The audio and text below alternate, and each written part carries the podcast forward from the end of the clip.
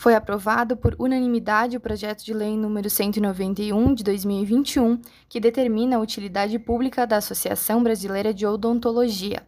A matéria, idealizada pelo vereador Almir Cadori, permite que a entidade participe de projetos com parcerias públicas municipais, fundações e institutos. Agora, o texto seguirá para a sanção do prefeito Adiló de Domênico. Da assessoria da Câmara Municipal de Caxias do Sul, Bruna Giusti.